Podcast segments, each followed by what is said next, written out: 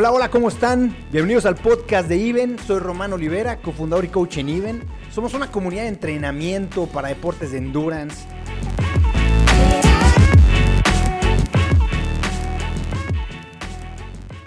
Los beneficios de correr en una caminadora o en una banda o en una cinta o en un treadmill o como le digas son muchísimos.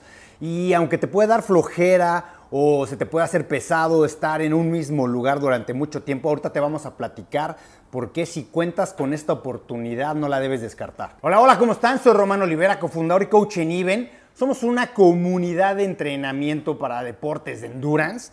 Y bueno, todos los temas que vas a ver en este video, los links, las referencias, las puedes encontrar en la descripción del video. Bueno, pues el tema de correr en una caminadora tiene muchísimas discusiones, hay mucha gente que le gusta, hay gente que le da flojera, gente que solamente corre en caminadora, hay gente que nunca corre porque odia estar encerrado, ¿no? Entonces me siento un ratón en un mismo lugar, en el gimnasio, a mí me gusta la naturaleza, me gusta estar en la calle, perfecto. Eso la verdad es que es muy rico de salir a correr y estar en todos los elementos externos que te ofrece la carrera. Pero ¿qué pasa cuando el clima no te lo permite, la logística, el tráfico, las distancias, el tiempo? Y tienes la opción de una caminadora. Otra vez, acuérdense, hay gente que le dice banda, cinta, treadmill, como le digas. Vamos a llamarle caminadora para efectos de, este, de esta plática. Entonces, hay muchos elementos positivos. Aquí te vamos a decir cuáles son algunos de ellos para que si tienes este tema de que no te gusta, pues los empieces a considerar. Primero que nada, te va a ayudar a eliminar los pretextos. Porque el día que te despiertes y digas, es que hace mucho frío, es que está lloviendo, es que, es que, es que, es que, es que, pues ahí lo tienes. Es el mismo lugar siempre, en un ambiente controlado, calientito, frío, fresco, lo que sea, depende del día y de tu lugar donde estés. El caso es que va a ser un ambiente que te va a permitir eliminar ese pretexto de decir, es que el clima es que está muy lejos.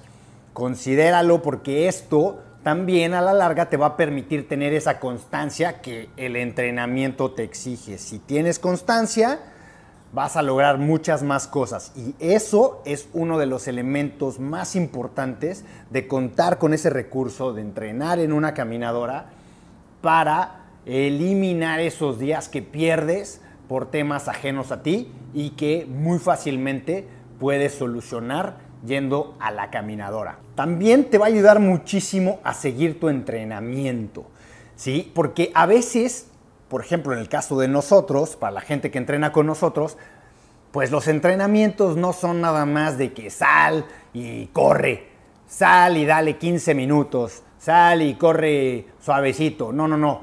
Nuestros entrenamientos, como los de muchos lugares que vas a encontrar, pues tienen una secuencia, tienen unas series específicas, tienen descansos que requieres de ir modificando el paso. Y eso te va a beneficiar mucho estar en un ambiente controlado como una caminadora en donde puedes ir cambiando los parámetros, la velocidad, la inclinación, de acuerdo al entrenamiento que tengas asignado.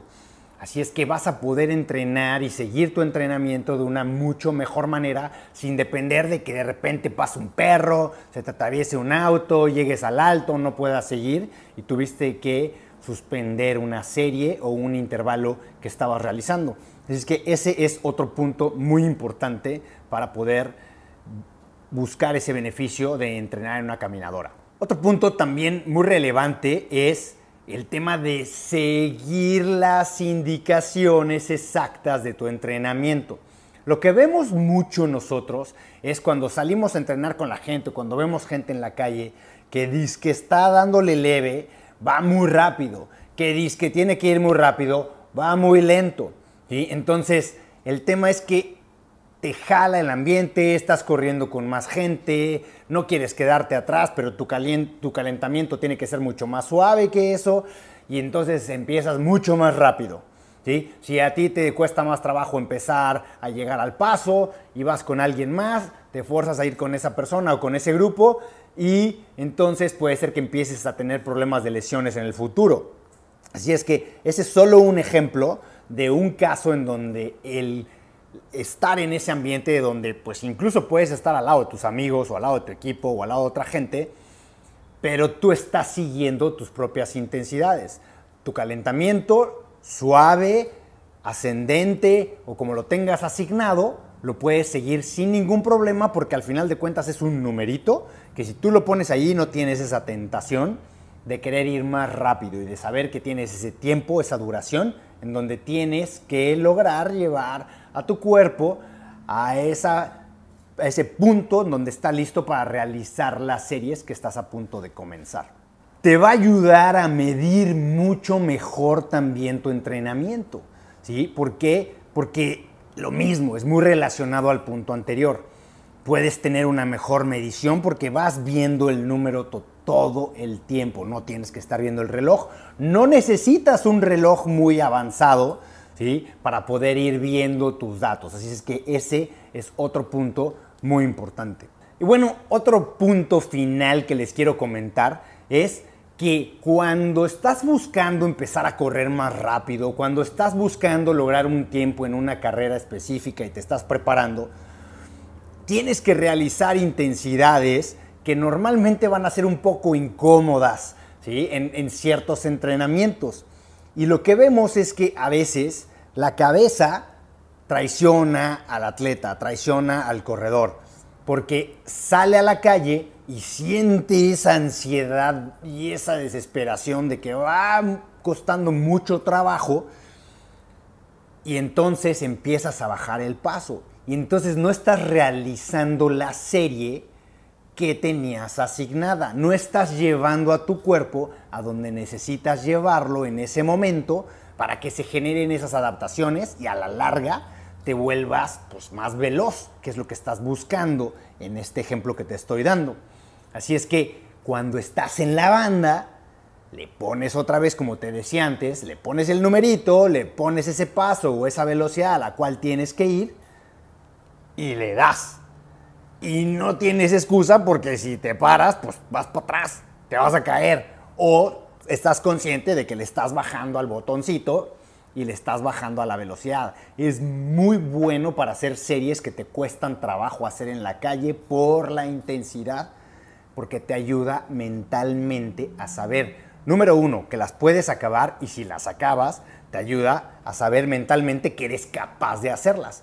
De manera que cuando salgas a la calle, si las primeras veces no las podías realizar, ahora es posible que sabes que tu cuerpo es capaz de hacerlo y en la calle lo vas a poder realizar. Si tienes preguntas, dudas o quieres comentar sobre este tema, péganos un grito en iben.mx y también para más temas como este, síguenos en even.mx diagonal tips.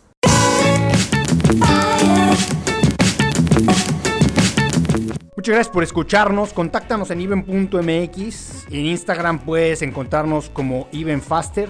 En Facebook como Even Labs. Y si quieres encontrar todos los links a nuestras diferentes redes sociales, canal de YouTube, etcétera, puedes entrar a even.mx diagonal social.